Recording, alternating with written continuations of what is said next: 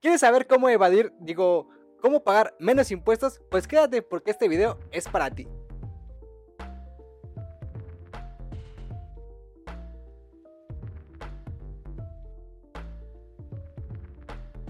Ay, los impuestos. Hoy en México tenemos una gran cantidad de impuestos. Impuestos por generar dinero o trabajar, impuestos por comprar una casa, impuestos por comprar un carro, impuestos por comprar algunas otras cosas, impuestos del impuesto, impuestos... Por todo pagamos impuestos. Pero no todo es tan malo. Hoy te quiero platicar de qué acciones o qué compras puedes realizar para que cuando hagas tu declaración anual puedas recibir o que te regresen parte de esos impuestos que te quitan cada quincena o cada que te pagan sueldo.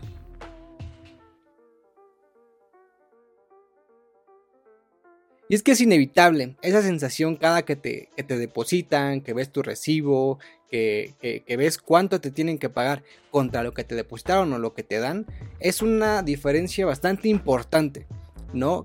Y bueno, afortunadamente en la ley del impuesto sobre la renta o del ISR se considera que hay algunos gastos, inversiones o compras que podemos hacer para poder que ese impuesto sea un poco más pequeño o inclusive eliminarlo. Y estas deducciones personales lo que nos van a ayudar es a poder disminuir la carga o la cantidad de impuestos que tenemos que pagar del ISR.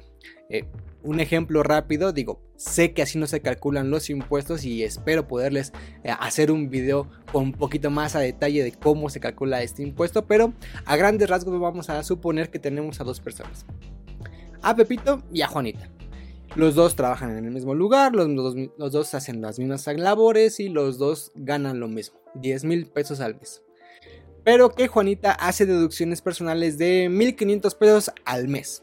Y bueno, entonces la única diferencia es que Juanita deduce 1500 de impuestos y Pepito no hace nada. Ahora, vamos a suponer que a todas las personas que ganan 10 mil pesos, el SAT les retiene el 10% de impuestos.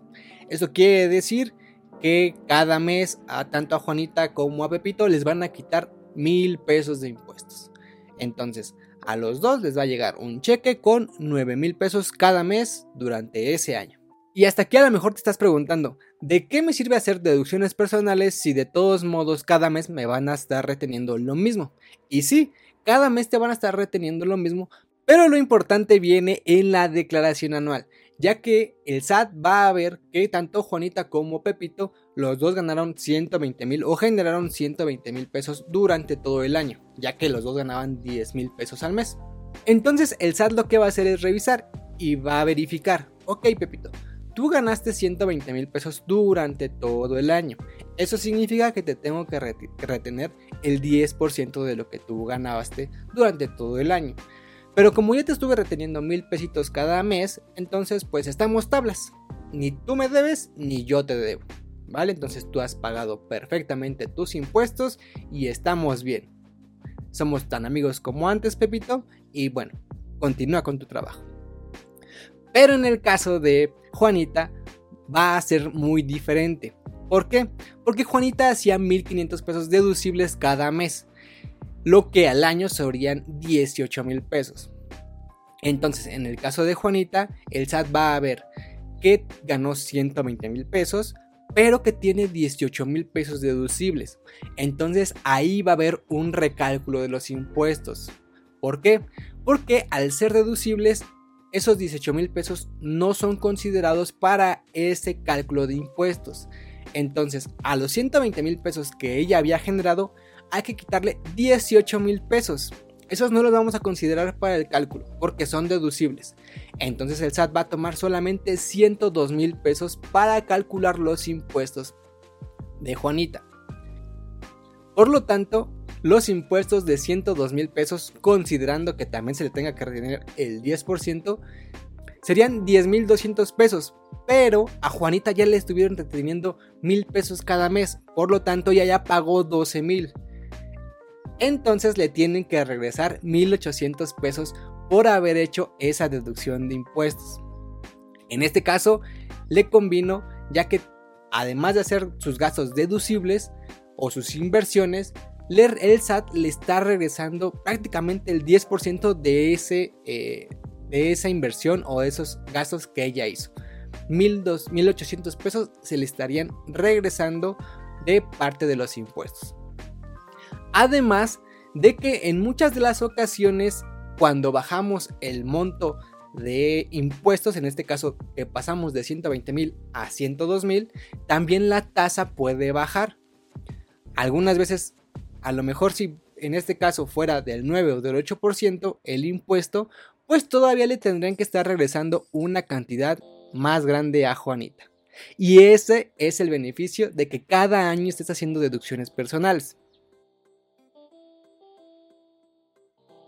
Y ahora que ya sabemos el beneficio de hacer deducciones personales, ¿cuáles son esas deducciones personales?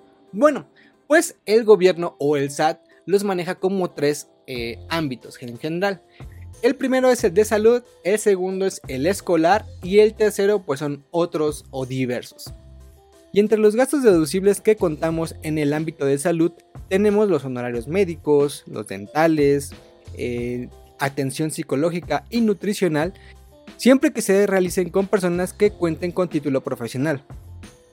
Además de que los gastos hospitalarios y medicinas incluidas en las facturas de hospitales, así como los gastos de enfermería, análisis, estudios clínicos, compra o alquiler de aparatos de rehabilitación, prótesis, eh, lentes ópticos graduados para corregir los efectos visuales, o inclusive si cuentas con una póliza o un seguro de gastos médicos, el pago que hagas de esta póliza también va a ser deducible de impuestos. Por lo que en este caso contar con un seguro de gastos médicos mayores no solamente te va a ayudar a que cuentes con una atención privada de alta calidad a costos realmente muy muy bajos, sino que también vas a poder disfrutar de esa sensación de que el SAT te regrese parte de esos impuestos que te estuvo quitando mes con mes durante todo el año. En el ámbito educativo podemos ser deducibles las colegiaturas que se pagan a estos institutos.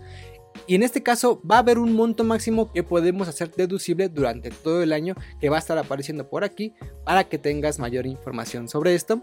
Y en el caso de que el transporte escolar sea obligatorio, también puedes hacer deducible este gasto. Y entre la sección de diversos u otros gastos deducibles que podemos realizar para poder eh, pagar menos impuestos está el tema de gastos funerarios. Estos los vas a poder hacer deducibles siempre y cuando eh, sean debido al fallecimiento de tu cónyuge o concubino o de tu pareja, así como para tus padres, abuelos, hijos o nietos. Los intereses reales de vengados y pagados por créditos hipotecarios, ya sea del Infonavit, Fobiste o cualquier crédito otorgado, siempre y cuando no se exceda a 750 mil unidades de inversión, lo cual equivale hoy en día a otro punto que puede ser deducible también son donativos o otorgados a instituciones que estén también autorizadas para recibir este tipo de donativos.